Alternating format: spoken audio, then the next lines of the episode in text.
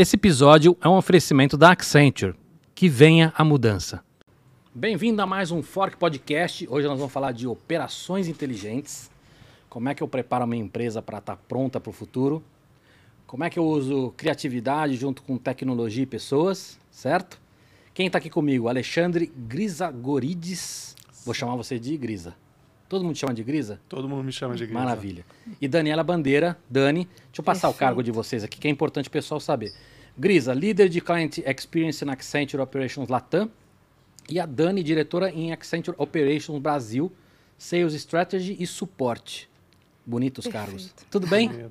Tudo bem. Bem-vindos. Tudo ótimo. Obrigado, Carlos. Legal, estou feliz de ter vocês aqui. É, avisar para todo mundo que está em casa que, infelizmente, está fazendo gravado, então não tem perguntas, mas manda pergunta aí nos comentários que depois a Accenture é, responde para todo mundo. É, Mandíbula, tudo bem, cara? Tudo ótimo. Eu vou botar aqui, que eu tô louco para experimentar essa comida, que ela tá maravilhosa. Deixa eu botar o vídeo aqui. Pronto, mostra, mostra a comida e diz quem que mandou essa comida pra gente. Ó, quem mandou pra gente hoje foi o Delicis, tá? O arroba dele está na tela, mas para quem tá nas plataformas de áudio é arroba Delicis, D-E-L-I-C-I-S-S. Muito bem. Aí, só, só para complementar aqui, a gente tem hoje joelho e antio suíno. Muito bom. E aí, gente, só para vocês entenderem, tem vários outros parceiros aqui também, tá? Uh, queijo, o pessoal da Casa do Produtor que mandou. Esse pão maravilhoso da Fermentou Padaria. É, azeite do, da Lagar H, que é muito, Lagar, Lagar H azeite, que é muito bom. Tem geleia do Sítio Matá. Tem uma tapenade. Gente, experimentem tudo, que é tudo muito bom, tá bom? É, e outra coisa, tá? Não fiquem de frescura, então deixa eu até espalhar aqui para vocês não ficarem longe da comida. Se eu responder pouco as perguntas aqui, só ficar comendo, você não se surpreende, tá? Essa é a graça. Tá? Escuta, eu queria começar entendendo um pouquinho do histórico de vocês. É, como é que vocês caíram nisso? Como é que vocês chegaram até aqui? Conta um pouquinho, porque acho que é bom entender um pouco do, do perfil de vocês. Bom, Alexandre Grisagorides, né? É, me apresentando aqui, fazendo uma autodescrição também. Perfeito, muito bom. Obrigado por lembrar. É, eu costumo dizer o seguinte: é, eu tenho cabelo, mas já ficando careca, tá? Óculos escuros, é, com aros escuros, é, eu sou baixinho, gordinho, não dá para ver tanto sentado aqui na cadeira. Estou usando hoje uma camisa vermelha com preto. Legal. Dani? Oi, Daniela Bandeira.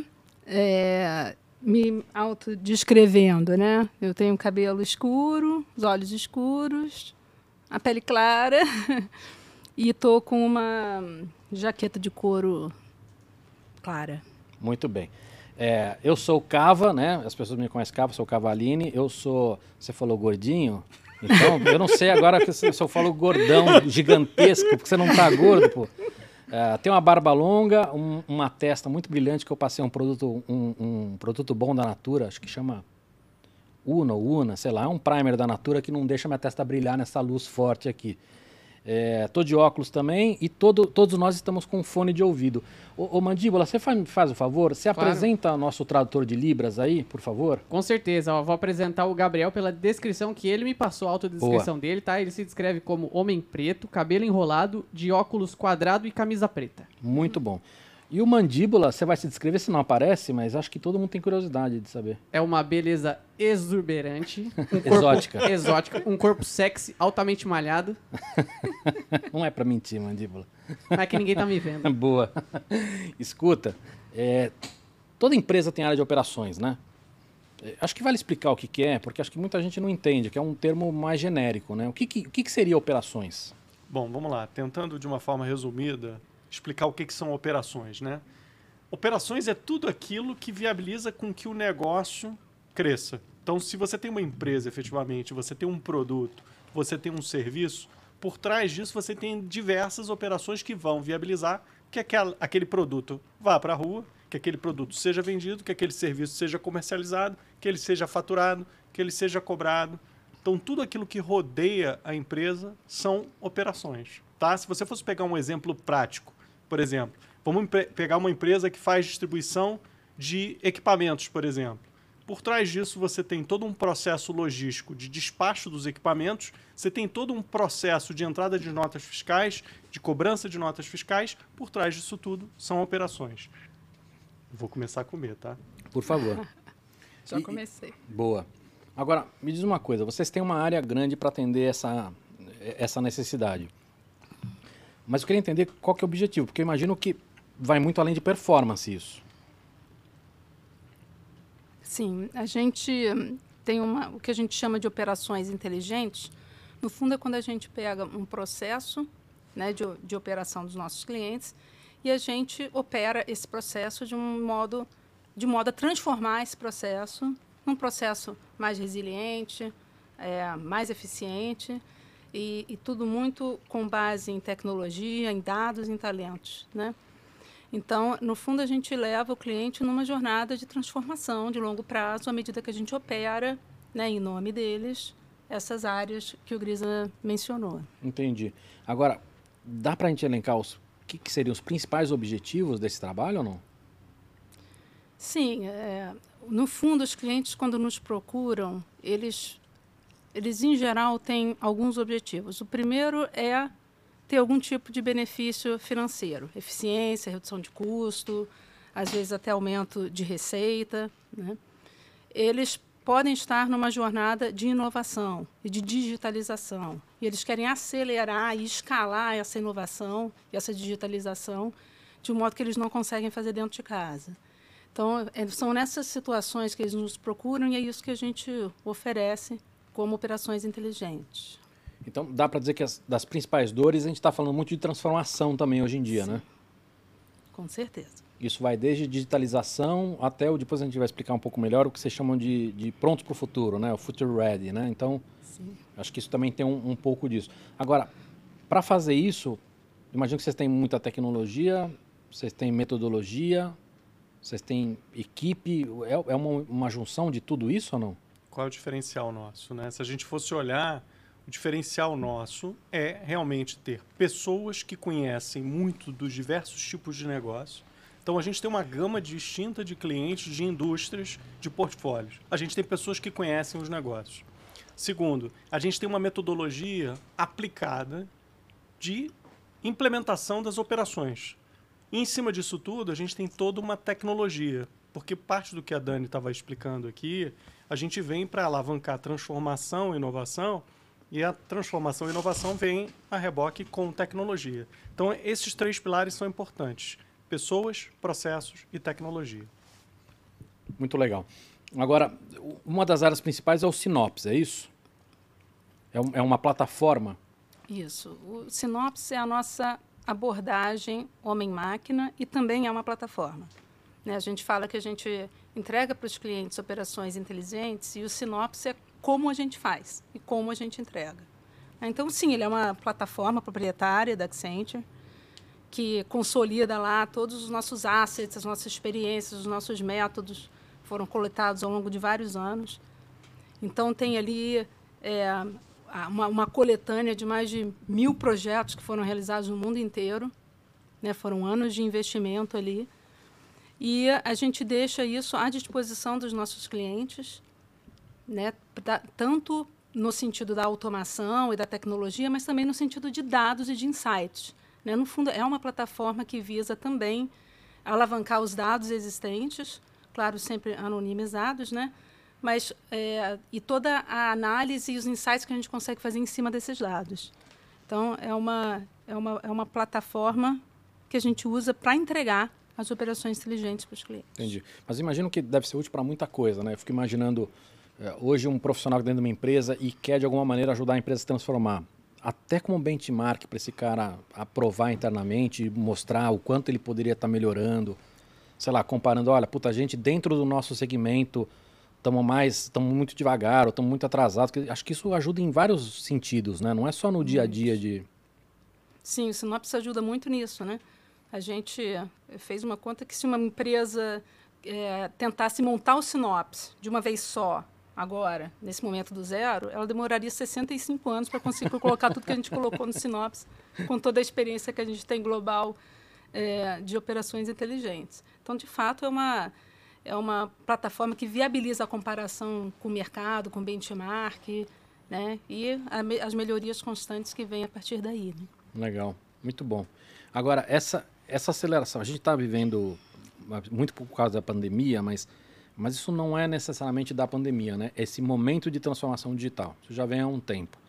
É, é e aí eu fico imaginando que as áreas operacionais estão ganhando um protagonismo muito grande, né? É, porque são quem realmente está sendo cobrado para fazer essa, essa transformação. Eu queria entender como é que esses, como é que esses clientes e como é que esses, esses caras, a, a, como é que captura esse valor, como é que impulsiona isso, como é que, como é que usa tecnologias, como é que eu faço para isso, isso começar a ser implementado sem ficar escravo de, de todos esses processos, entendeu? Porque assim, eu imagino que seja um, talvez um dos momentos mais delicados que essas empresas estão passando hoje. Sim. Se você olhar efetivamente e você pega um cliente, por exemplo, do momento zero até o momento de você efetivamente trazer transformação, qual o primeiro momento que você tem que tem que ter com o cliente? Entender o negócio dele, entender a necessidade dele, entender qual é a necessidade de transformação a ser aplicada. Dito isso, a gente efetivamente tem vários cases, vários cenários, vários momentos onde a gente pode aplicar transformação a gente monta um cenário, monta um desenho de transformação para aquele cliente, e aí está linkado com o que a gente sempre fala de operações inteligentes da jornada para operações inteligentes. A gente monta uma jornada customizada para cada um dos clientes de transformação e de crescimento e inovação. Então, no final das contas, você não tem dia zero uma transformação toda feita. O que você tem sim é um projeto, um, um desenho, uma solução que você vai levar ao longo de uma jornada para transformar a experiência daquele cliente, o impacto nos negócios daquele cliente, a geração de valor para aquele cliente. Agora, Grisa, você tem que estar tá muito junto com o cara, né? Porque eu fico imaginando para você fazer esse desenho e botar isso de pé, né? De implementar essa história, imagino que não é, não é uma coisa fácil tem que estar realmente junto com o cara. Cava, você tocou num ponto que eu acho que é super relevante. Você conhecer o cliente, você conhecer o negócio do cliente e você ter efetivamente pessoas que conheçam da indústria e daquele tipo de negócio é que realmente conseguem gerar valor e propor uma mudança. Você não consegue com pessoas que não conhecem o negócio, não conhecem o cliente, não conhecem a indústria, trazer ideias e, e propor modelos para mudança. Então, você está 100% certo no teu, no teu comentário, tá? E fazer acontecer, né? Sem dúvida de, nenhuma. De realmente buscar junto o resultado. Sem dúvida nenhuma. Toda vez que a gente monta um modelo de transformação e a gente vai com uma jornada e uma experiência para aquele cliente, a gente faz acontecer junto com aquele cliente. A gente faz parte, a gente é o cliente para transformar. Legal. Agora, você estava comentando, né, de, de você fazer um, um, um levantamento para entender o perfil desse cara, o momento que ele está. É, é, vocês têm um trabalho que acho que até tem uma pesquisa que acho que deu muito muita luz para os níveis de maturidade, mas é algo anterior até de vocês, né, que vocês já trabalhavam. Acho que era legal falar um pouquinho desses níveis, né, porque estão, vocês conseguiram identificar uhum. vários níveis de maturidade é, é em cada um dos segmentos.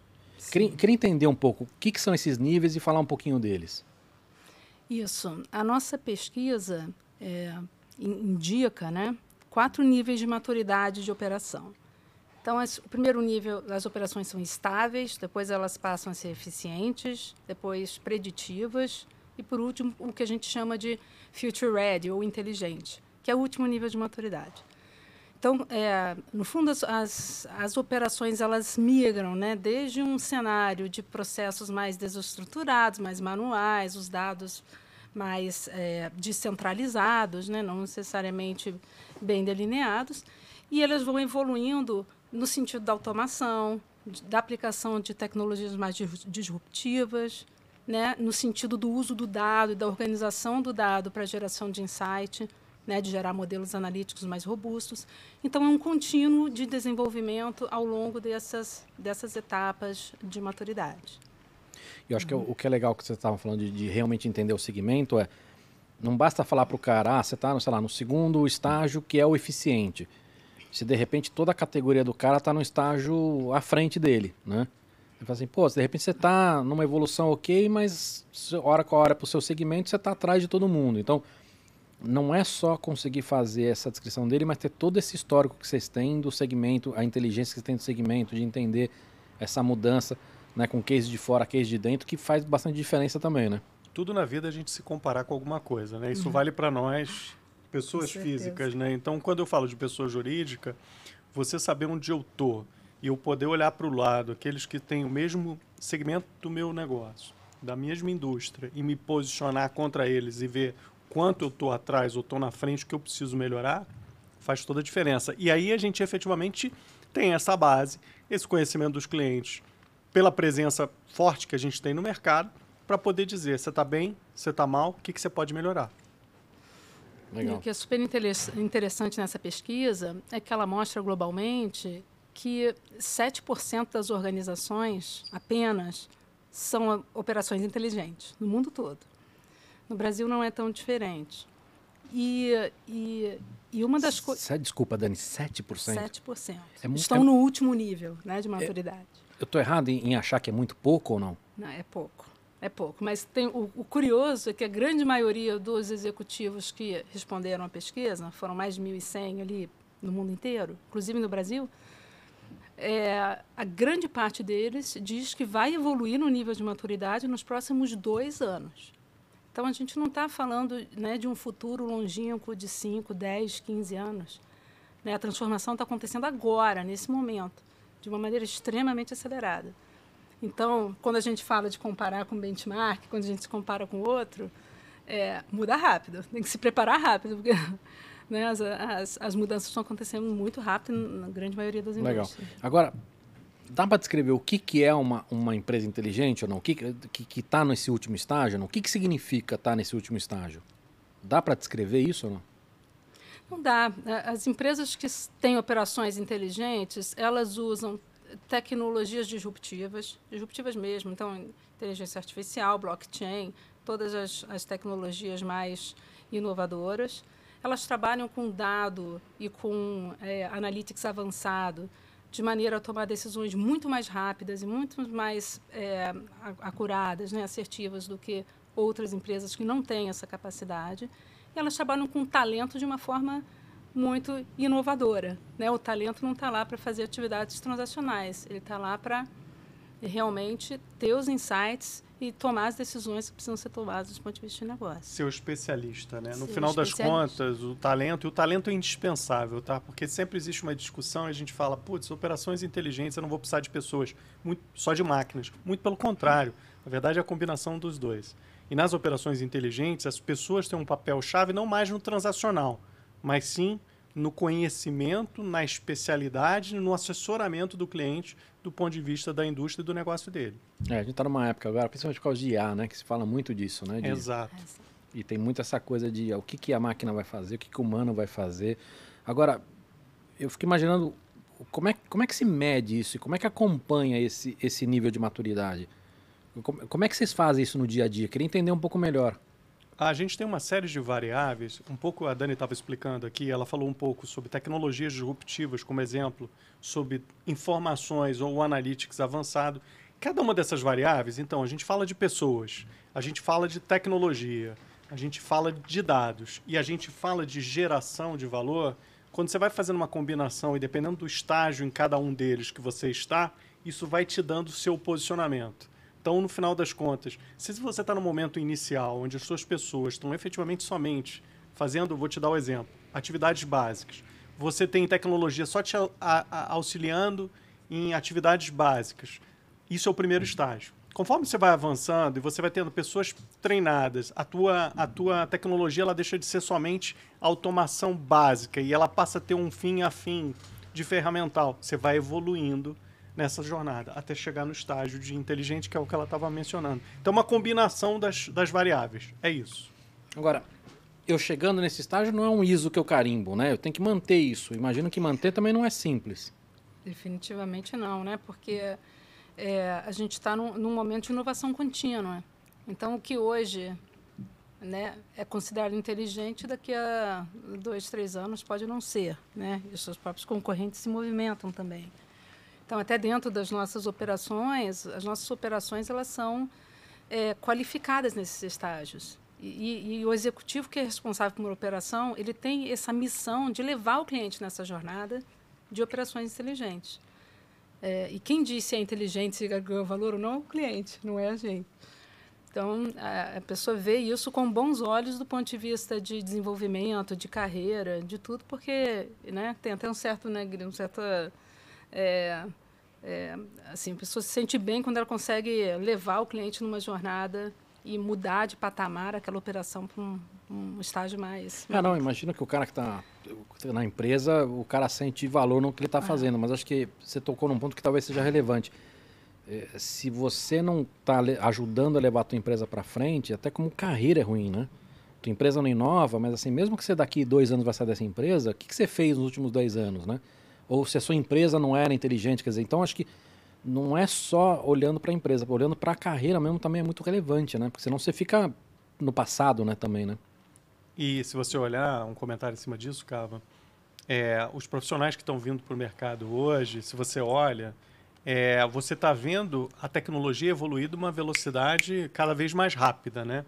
Quando a gente fala dessa evolução, a gente está ligado e antenado em tudo aquilo que acontece no dia a dia e eu estar tá envolvido e ver que o meu negócio passa a estar tá envolvido, o meu processo está envolvido naquilo que eu tenho de tecnologia de ponta, me deixa super, super motivado, super engajado, sem dúvida nenhuma. Legal. Muito bom. Agora, eu queria entender na prática, tá? A gente falou, ah, putz, tá pronto para o futuro e, e, empresa inteligente e tudo mais. Eu queria entender o tamanho do impacto disso. Eu não sei se dá para vocês darem exemplo, não sei se vale a pena falar o nome de algum cliente ou de repente de uma categoria. Eu queria entender qual que é o tamanho do impacto. A hora que, eu, a hora que uma empresa está num nível de maturidade avançado, né, que a gente, vocês estão chamando de inteligente, o que, que isso muda de, na prática para a empresa? O, que, que, o que, que de repente até muda em relação para a sociedade? Eu queria entender números mesmo. É, eu posso te dar um exemplo, sem citar o nome do cliente, falando um pouco sobre o tipo de negócio. Se você olhar em concessão de crédito, tá? A gente tem vários tipos de segmento de concessão de crédito no mercado, né? Crédito pessoal, crédito alto, é, crédito de CDC, que você compra um bem de consumo numa loja. Um, se você pegar uma dessas categorias, um cliente nosso, ele era sexto no mercado, naquela categoria ele passou a ser primeiro no mercado, ele passou a liderar o mercado quando a gente promoveu uma transformação fim a fim na operação dele, visando exatamente operações inteligentes, ele saiu de sexto lugar para primeiro lugar. Isso gerou um incremento de, de crescimento do negócio dele absurdo. Isso é, é um bom exemplo. É muita diferença. Muita diferença. Não, e assim, você não está falando de um segmento onde você tem 10 transações por dia. Você está falando de um segmento que roda centenas de milhões de reais todos os meses. É, e, e, um, e é um segmento bastante maduro, digamos assim, concorrido. Num... Sem dúvida. Nós não estamos falando de empresa pequena, né? Não, não estamos falando de empresa pequena, empresa grande e, e, no final das contas é uma transformação fim a fim, tá? Desde o momento que você efetivamente está captando aquele crédito, que você está analisando aquele crédito, que você está concedendo aquele crédito, que no final das contas você está remunerando as partes envolvidas e até o bem associado, quando é o caso, aquele tipo de serviço. Esse exemplo que você deu, que nível de maturidade que ele estava quando vocês fizeram a análise e, e, e que nível de maturidade está hoje, só para entender?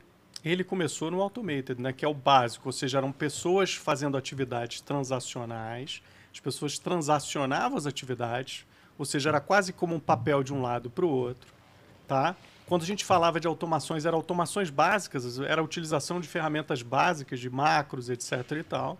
A gente falava de acesso a dados, talvez não em real time, sendo preditivos. E hoje você passa por um processo 100% digitalizado, ou seja, entra é, tudo de maneira digital, todo o processo é transacionado de forma digital e no final a transação é concluída em tempo recorde. E às vezes, e, e um exemplo importante nesse caso, demorava é, quase quatro dias para o término da concessão daquele crédito específico e passou assim minutos. É, é muita diferença. E, e, aí, nesse, nesse caminho, além de todo o trabalho de benchmark, de sinopse que vocês têm, vocês tiveram que, que trabalhar talento, tiveram que trabalhar tecnologia, tiveram que trabalhar processo, é tudo. Nesse caso foi tudo. Ou seja, está envolvendo pessoas, processos isso. e tecnologia. Por isso que tem aquele estágio inicial que a gente falou. A gente vai para o cliente, vê a necessidade do negócio do cliente, desenha a experiência de transformação e constrói uma jornada. Isso não aconteceu no dia zero que a gente foi lá e conquistou aquele cliente. Isso construiu uma jornada. Obviamente, foi uma jornada até acelerada nesse caso, que a gente con conseguiu chegar numa transformação completa. Agora, esse, esse é um baita case de sucesso. Eu quero entender qual a dificuldade para fazer isso acontecer. Quais são as dores que vocês têm para fazer isso acontecer? Olha, é, alguma das dores, uma das dores que a gente tem hoje, é, se a gente for olhar, a gente ainda tem muitos clientes operando com tecnologia obsoleta e descentralizada. É fato. Então, quando você tem tecnologia obsoleta e descentralizada, uma das dores, o processo de centralização e de atualização de tecnologia é um processo que acaba sendo rápido, sim, mas é um processo que dá trabalho.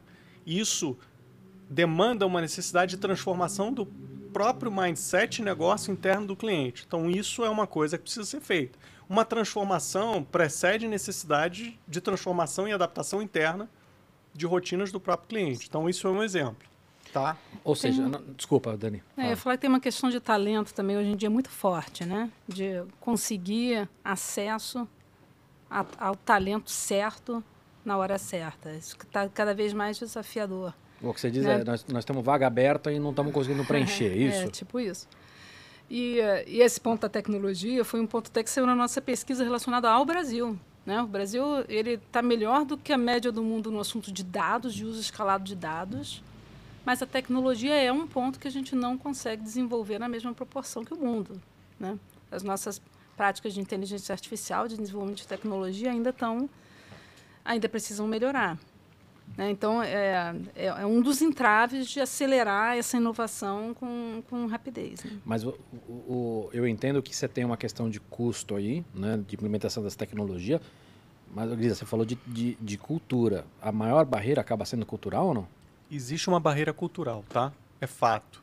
Ou seja, muitos acham que talvez não necessariamente eles precisem transformar aquilo que precisa ser transformado.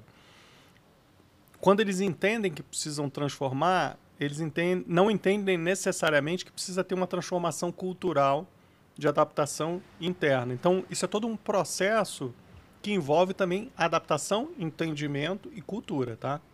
Eu brinquei uma vez num artigo que a gente passa nos, quando a empresa descobre, ou o executivo descobre que ele precisa mudar, ele passa pelos cinco estágios do luto, né? A negação, depois a raiva, depois a negociação, é. né? E eu brincava, fiquem logo com raiva, passem para o próximo estágio, né? Agora, essa parte de cultura vocês trabalham também, então? Trabalhamos. É, a, a grande verdade é assim, a Accenture hoje tem uma grande vantagem, a gente está falando muito sobre operação, operações inteligentes, sobre operações, mas a Accenture é um one-time shop. Né? A gente tem a grande força, a grande fortaleza de ter distintos, é, distintas linhas de serviço que conseguem trabalhar distintas necessidades, inclusive quando, quando, quando precisam passar por mudança de cultura, adaptação cultural, estrutura organizacional, estratégia, tudo isso. Legal. Tem um ponto interessante da, com relação à cultura, né? É, dentro do, do, nosso delivery center, né? A gente tem uma sala de automação que é no meio do delivery center. Hoje em dia, né? Tá tudo muito remoto. Na época que era tudo mais físico, né? Fazia mais sentido a parte física. Mas ele era no centro é, do delivery center de propósito, porque as pessoas eram estimuladas a ter uma ideia e levar para o centro de inovação, centro de automação. E tive uma ideia de, de automatizar o meu próprio trabalho. Eu vou levar lá se fizer sentido, vai ser feito. E quem levar a automação do seu próprio trabalho, em geral, tem uma, uma excelente avaliação. Então, essa mentalidade que é bom para mim eu trabalhar com tecnologia, porque eu vou me desenvolver, eu vou fazer coisas mais interessantes, eu vou começar a pegar outros tipos de trabalho, é um negócio muito legal. Porque legal. é um pensamento de abundância. Eu queria que você comentasse do Delivery Center, explicar um pouquinho o que você falou. É, a gente tem hoje uma rede global de delivery centers, né? É, são mais de 50 no mundo. Aqui no Brasil a gente tem cinco. Não, na América Latina a gente tem cinco. É, e a gente, é, é, no fundo, são os centros de onde a gente entrega os serviços, né? É claro que durante a, a pandemia a gente aprendeu que 98% dos nossos serviços, ou 100%, podem ser feitos de modo remoto. Então, hoje em dia, a gente já está num modelo híbrido é, que, que, muito provavelmente vai seguir assim é, por um bom tempo. Né? Com certeza. É o novo normal. É o novo uhum. normal. Eu tenho um, um, quadro aqui no, no podcast que eu falo dois nomes. Vocês têm que escolher um e, se quiser, explica. E é difícil escolher, tá?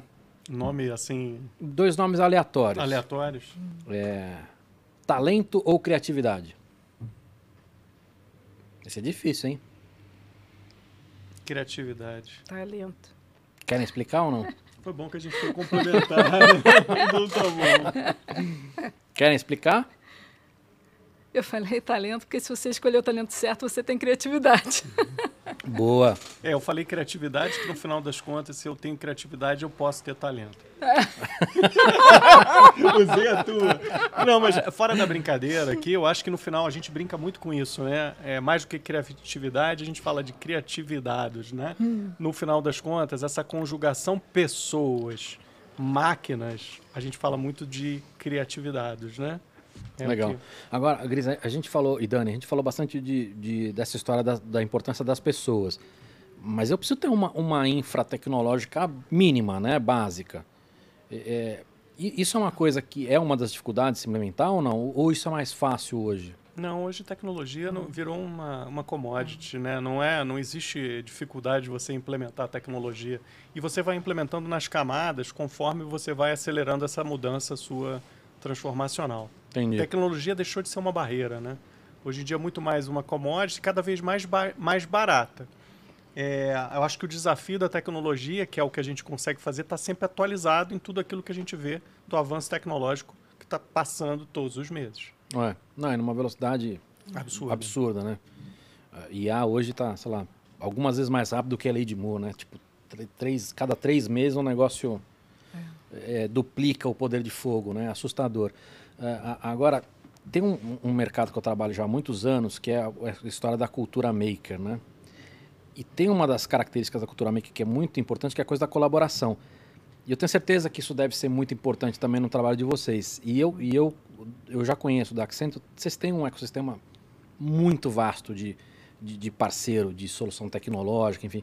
Eu queria entender a importância disso e como é que vocês estão usando esse tipo de coisa também na, na, para fazer essa transformação das empresas.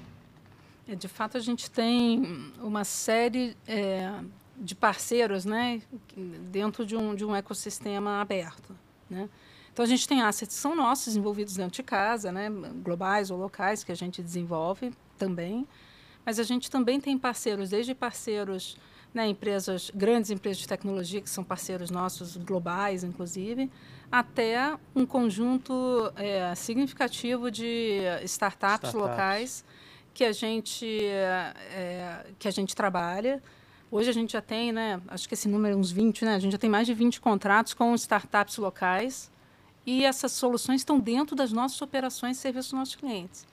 Então, é, a gente tem um escritório de inovação dentro de, é, de operations, justamente para estar ligado e conectado nesse ambiente de inovação aberta, porque a velocidade que está aí precisa estar muito conectado e muito ligado, senão a gente acaba não conseguindo acompanhar o que está acontecendo. Isso que ela falou é importante, porque no final das contas você tem um portfólio você não, não fica preso a um portfólio único. É um portfólio de um ecossistema que é amplo o suficiente para você ter em função de uma necessidade muito específica de um cliente ter uma inovação uma tecnologia que vai atender aquela necessidade. É, c- Você tinha comentado, Dani, de 7% das empresas.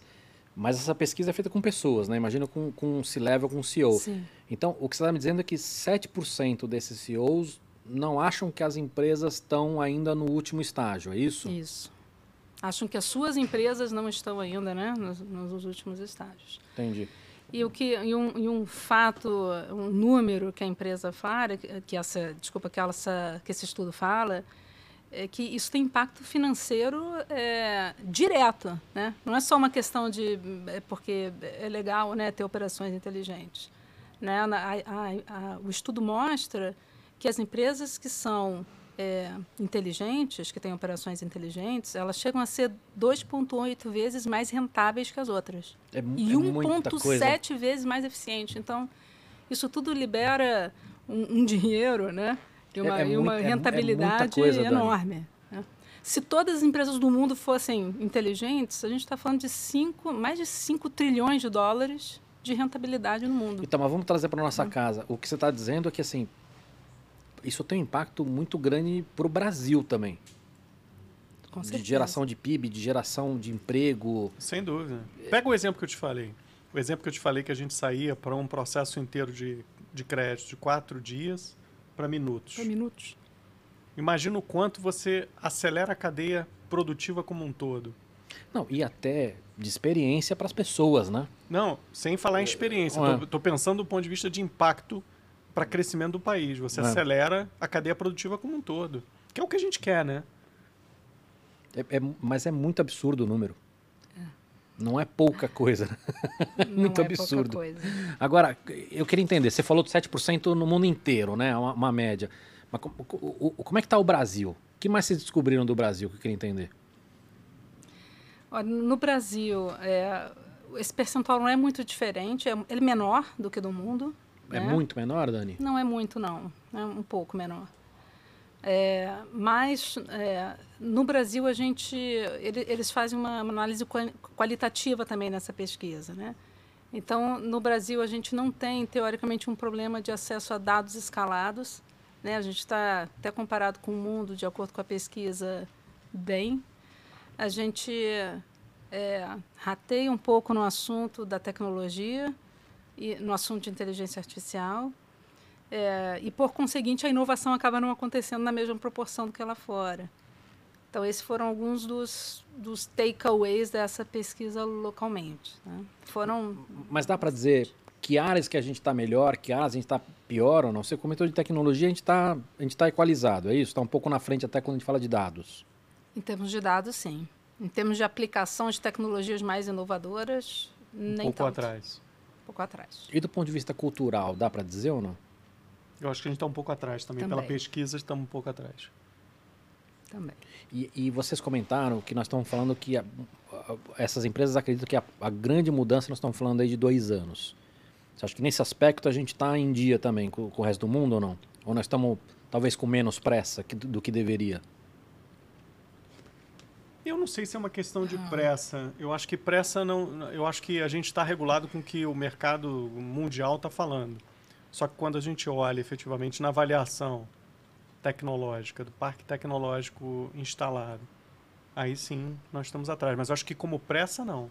Não, não, acho que não. Acho que ele tem uma. é, a no- a- o mercado brasileiro, né, em especial, ele, ele exige alguma aceleração. Né? Não, e a Assim, gente é tido gente- como um mercado. A gente é. Assim, o mercado Como brasileiro. mercado Até inovador, né? É, o nosso mercado é considerado um mercado inovador. Tá? Latinoamérica e o Brasil especificamente são considerados mercados inovadores, tá? Porque a gente tem alguns segmentos que historicamente a gente precisou inovar, né? Uhum. Né, Por exemplo, segmento financeiro, é tanta moeda que muda, tanta inflação e tudo, que se a gente não, não, não rebola, a gente. Eu acho que a diferença que talvez a gente tenha no mercado brasileiro, diferente é a abundância de capital. Talvez a abundância de capital que a gente tem aqui não seja tão grande como a abundância de capital que a gente tem fora do Brasil.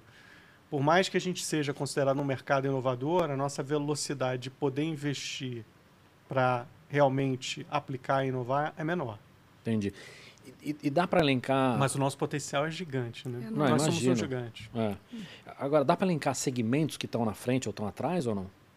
Olha, a gente tem segmentos, por exemplo, segmento agro, né? Agro é um segmento que, se a gente considerar, está na frente, sem dúvida nenhuma. Se a gente pega alguns segmentos voltados a commodities, nós também temos, estamos na frente como indústria. É, assim, se eu pegar o mercado de banking também, é interessante falar, e aí a gente vê os exemplos do que a gente vê como básicos, que a gente não vê em, outro, em outros mercados, como o próprio Pix que chegou agora, que a gente vê que propõe uma, uma a, a aceleração de tudo da movimentação financeira. O mercado de banking nosso também é um mercado que comparativamente é bem avançado em relação a mercados globais. Legal. Algum segmento em específico que a gente precisaria ter mais, mais carinho ou não? Ou mais preocupação?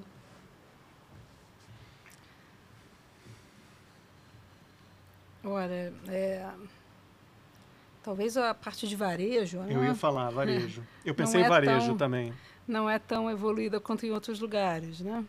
A gente tem um struggle ali na, na inovação da experiência. Né? A verticalização nossa, eu acho que está mais atrás. Se a gente olha os modelos lá de fora, e quando você olha para Amazons da vida, etc., a nossa verticalização, que acabou incitando outros movimentos, como Alibaba, etc., Isso. é, a gente vê que aqui a gente está caminhando nessa direção, mas estamos um pouco atrás ainda. Sim. Tem alguns players que estão na frente, mas quando a gente olha para o mercado em geral, a gente está um ge- pouco atrás. Exatamente. Legal. Eu, eu queria um outro exemplo de, de, de transformação e trabalho que vocês fizeram para entender melhor exemplos também. Para ver números e tudo. O que mais que vocês podem falar? Cê- o, exemplo que você deu, eu, queria um exemplo, sei lá, seja de varejo ou de serviço, algum outro segmento que pode ser interessante. Tá bom. É, posso te dar um De exemplo? Telecom. Hã? Pode, pode dar um Não, de pode telefone. falar. Não, fala. Telecom é legal, vamos lá. No Telecom, o que, eu me- o que me ocorreu aqui foi o trabalho que a gente fez com uma empresa, onde a gente tinha, eh, a gente faz, é até recente essa, essa inovação, a gente faz um trabalho, eh, fazia um trabalho de verificação de sites remo, eh, remoto, então tinha gente espalhada, né, geograficamente espalhada por vários locais, tinha que ir no local para verificar, fazer as verificações necessárias. E a gente sentou com o cliente e começou a, a fazer uma, uma jornada de inovação e a gente agora está fazendo um pedaço desse trabalho com drones. Legal. Então, é, obviamente que a, né, a instantaneidade do assunto, a- como é que você, né, a a velocidade e a capacidade que teve que transformar o processo foi bem interessante. Então, esse é um exemplo que a gente trouxe de novidade. A gente teve uma no segmento de construção civil é, de grande porte, que também toda a parte de verificação de obras e acompanhamento de andamento de grandes construções e, é, digamos assim, acompanhamento dos, dos, dos contractors daquela, daquele cliente era feito de forma manual. A centralização de dados e você conseguir efetivamente ter um acompanhamento centralizado era muito complexo. A gente implantou um, ferramen- ferramental fim a fim que a informação passou a estar disponível online. Então você conseguia, a partir do próprio input da ponta, saber o que estava acontecendo naquele momento. Deixou de ser uma coisa por medição a posteriori mais tarde. Então você passou a ver online. Tudo por uma aplicação e você começa a ver os desvios e saber onde tem os problemas. Você deixa de acompanhar o bit byte daquela coisa, mas muito mais se preocupar no todo, na visão do todo.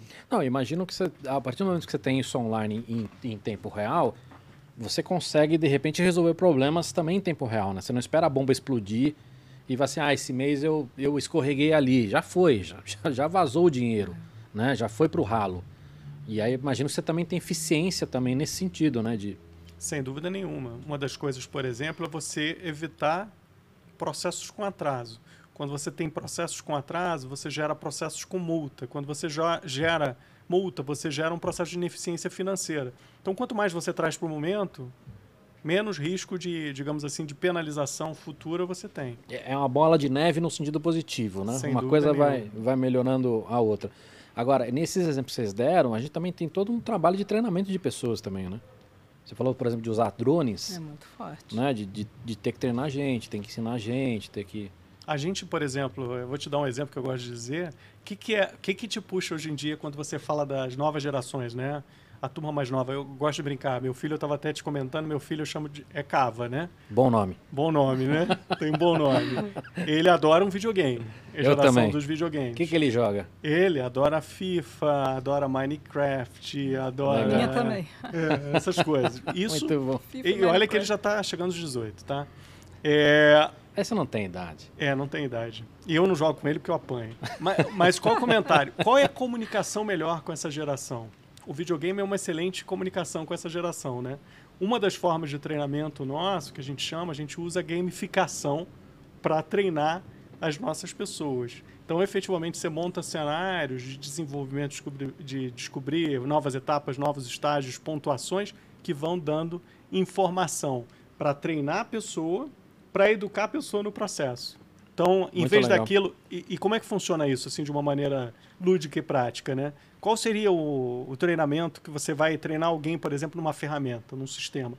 Você tem lá um manual, que seja digital, que você tem que ler tela a tela. Você começa a interagir no próprio, na própria tela da aplicação e você vai navegando nos campos e você vai ganhando ponto, perdendo ponto, etc. e tal, num- numa interação é, é, proativa, que é bem Não, legal. e, e mais lúdico e menos maçante, né? Aquela coisa de estuda tudo de uma vez para depois tentar aplicar tudo de uma vez, enfim. Sem dúvida. E se, se a gente quiser ir além, tá? Você pega a realidade virtual hoje em dia, né? Se você bota aqueles óculos e tal, você começa inclusive a poder inserir realidade virtual de você ter efetivamente integração para fazer os treinamentos, tá? É óbvio que isso A realidade virtual exige um pouco mais de tecnologia associada. Isso é um pouco, digamos assim, é, mais específico, mas a gente já usa. Você imagina, estamos treinando alguém em conhecer um equipamento. Nada melhor do que você efetivamente conhecer o equipamento de forma interativa. Realidade aumentada, realidade virtual. Não, perfeito. Ainda, ainda não tem. É, não é tão acessível né, para alguns casos, mas para alguns casos faz todo sentido, né? Sem dúvida nenhuma. Sim. De repente, se treinar para um equipamento caro, putz, sai barato você treinar o cara com, com VR. E, e não só para dentro, tá? Até para clientes. A gente customiza e monta treinamentos para clientes, onde já que a gente tem toda a metodologia de estruturação de treinamentos, onde eu treino, por exemplo, para uma grande para um cliente que eu tive no passado, que efetivamente era um, um cliente do setor automobilístico, que eu tinha que retreinar constantemente determinadas características da equipe dela de campo usando realidade aumentada e realidade virtual. É, porque se você faz de cabo de fim a fina que você falou, né? De cabo a rabo, você tem que entrar nessa história também, né? Sem dúvida. Legal. Muito legal. Agora, uma dúvida que eu tenho, ainda que vocês a gente, quando a gente fala de, de empresas prontas para o futuro, né, é, nós estamos falando uma coisa de mais médio e longo prazo. Ao mesmo tempo, vocês estão olhando também para resultado que é curto prazo. Como é que equaliza isso, entendeu? E, e, e, e, muito dessa pressão também de resultado imediato que a gente tem em todas as empresas. Como é que, como é que vocês conseguem fazer essa equalização? Isso é junto com o cliente? É, como é, como é que é essa história? Quando a gente monta, eu não sei se você quer comentar, Dani, quando a gente monta efetivamente uma jornada, voltando àquele ponto inicial, eu vou lá, sento com o cliente, entendo as necessidades do cliente, desenvolvo um projeto, uma solução de transformação para aquele cliente que vai ter, é, vai ter entregas de curto, médio e longo prazo, e monta a jornada junto com ele. Ele está 100% uhum. alinhado e junto na parceria que tem a ver com colaboração e trabalhar de time, nas entregas de curto, médio e longo prazo. Porque todos nós dependemos de resultado de curto prazo. Não, e, e, e, mesmo que esse cara ele, ele tenha o objetivo dele o longo prazo, ele precisa do curto para justificar internamente. Pro, todo mundo tem um chefe, o CEO tem um chefe, o, o board tem um chefe. Então, não é um negócio só que você vá ter a visão, né? Tirando casos de empresas familiares, que é um pouco mais, mais fácil nesse aspecto, você tem que entregar. E se você pensar é, um pouco na jornada, né, que a gente fala de jornada de operações inteligentes, que a gente combina as variáveis, né, quando a gente fala tec pessoas, tecnologia, dados, geração de valor. Para cada um deles, eu vou tendo uma evolução. Até chegar em inteligente, onde efetivamente eu tenho 100% de especialistas, eu tenho evoluções. Ali eu tenho curto, ali eu tenho médio, ali eu tenho longo prazo. Legal. Mesma coisa a tecnologia de dando um exemplo que todos entendem, eu começo ali desenvolvendo uma automação básica, um, uma, uma, uma, uma macro, alguma coisa efetivamente num primeiro momento, até chegar numa automação futura de um workflow end-to-end, -end, com inteligência artificial em cima, e aí vai. Ou seja, nós não estamos falando que o cara vai ficar lá dois anos trabalhando, no não. final ele vai ter três vezes o impacto. Esse, não. Né? Ele vai ganhando, ganhando, tendo esse ganho incremental para ter uma transformação de ruptura no, no total, né? É uma jornada com uma curva de Precisa crescimento. ter esse balanço, né? Essa curva ao longo do caminho, até para conseguir compor o curto e o longo Legal. prazo. Cava, posso fazer mandíbula? Qual eram os fornecedores mesmo aqui, cara? Que, do, do que, que você quer? O, o, cada um é de um. Nossa, esse, esse cara é, é delicis, cara. É muito bom. Espetacular. O, queijo tá espetacular. Dele. Queijo é da casa do produtor. O azeite estava muito, muito, bom. Esse azeite é maravilhoso. Lagar H. Boa. Assim. Depois você vai experimentar esse tapenade aqui, que é muito bom também da, da Roberta Eu tô de olho dele, mas eu é. tô tentando não mexer muito é. aqui.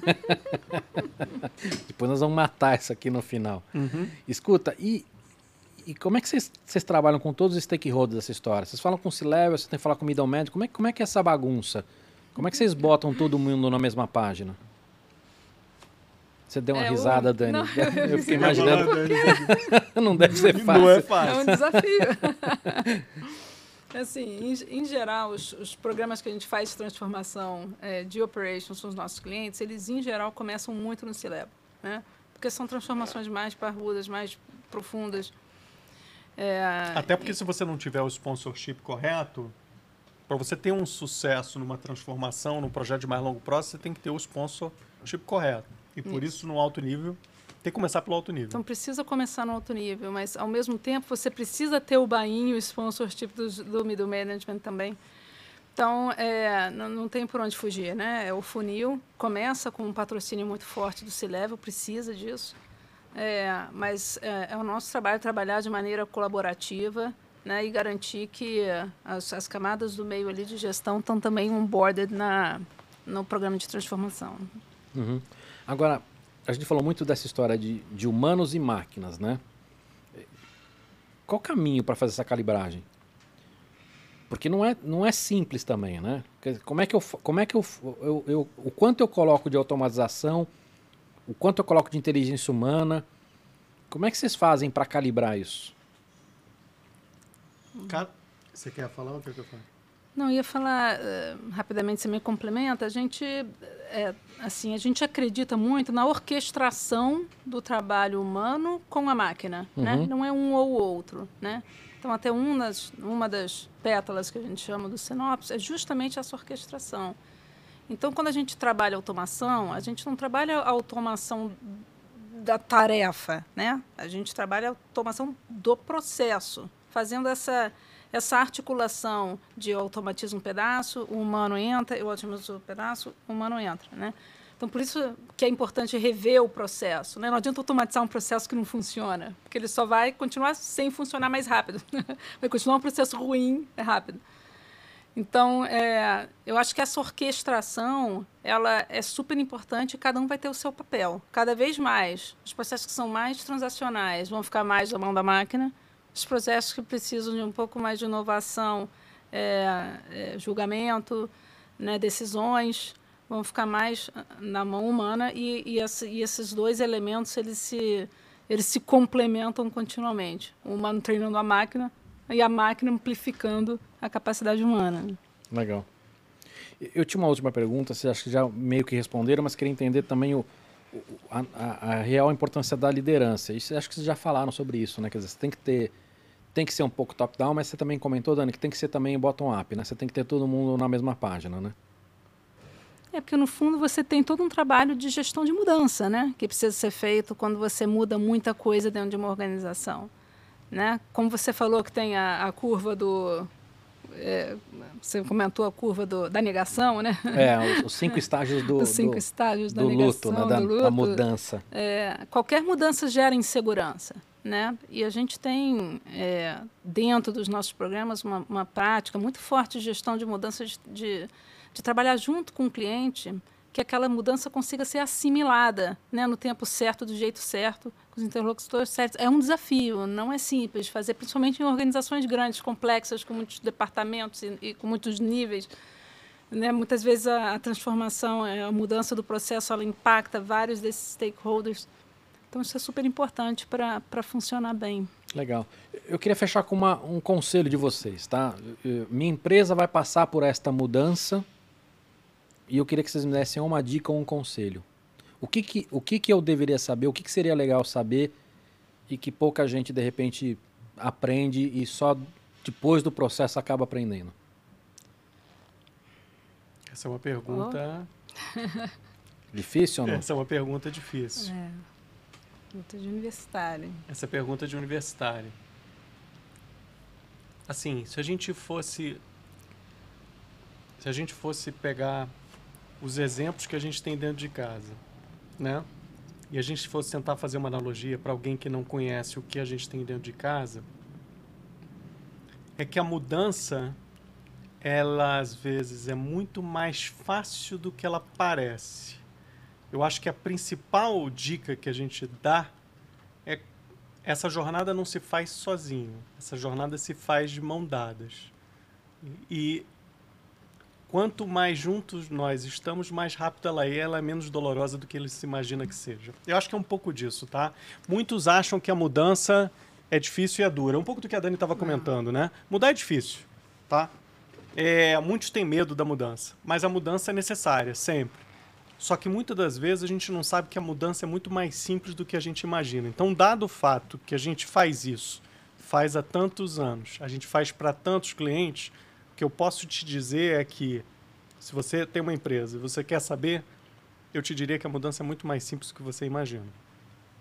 Muito legal. Acho que não, não podia terminar melhor. Muito obrigado. Adorei o papo. Agora nós vamos matar essa comida aqui. Boa. Não, tá maravilhosa. E vamos botar o vinho agora na mesa. Vamos, vamos pro final aqui, com, Com certeza. certeza. Tava excelente o papo. Dani Ingrid, adorei Muito o legal, papo. cara. Mandíbula, muito obrigado. Eu que agradeço. Você tem dúvidas ou não? Eu tenho diversas, mas eu não quis intervir nesse papo aí, porque tava um pouco fora da minha alçada. Nós vamos tirar suas dúvidas agora. Mas mandíbula não vai poder comer, não, cara. Já, eu não sei se o mandíbula vem que você é um cara que come, mas eu Não, já eu, te vou. tenho, eu- eu tenho que tratar ele bem, porque ele, no último podcast ele era maltratado, eu preciso agora tratar ele bem. Muito bom. bem. Obrigado, gente, e até a próxima. E agora você fica com uma história de 90 segundos para entender melhor o que Accenture faz.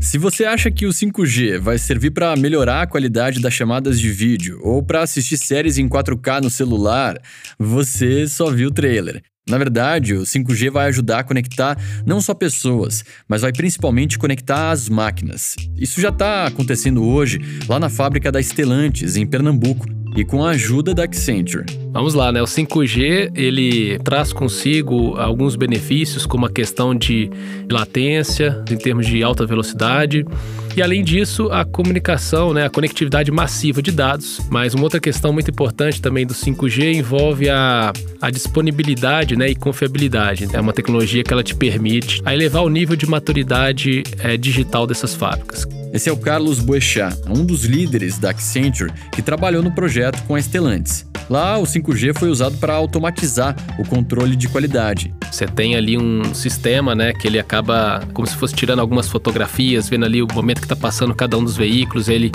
pega esse retrato e já analisa isso em tempo real, vê as questões justamente voltadas para a qualidade. Assim, a empresa consegue entregar veículos de maior qualidade ao consumidor final. Este é um exemplo de como a Accenture atua em mais de 40 setores para entregar todos os dias a promessa da tecnologia e da criatividade humana. Accenture, que vem a mudança.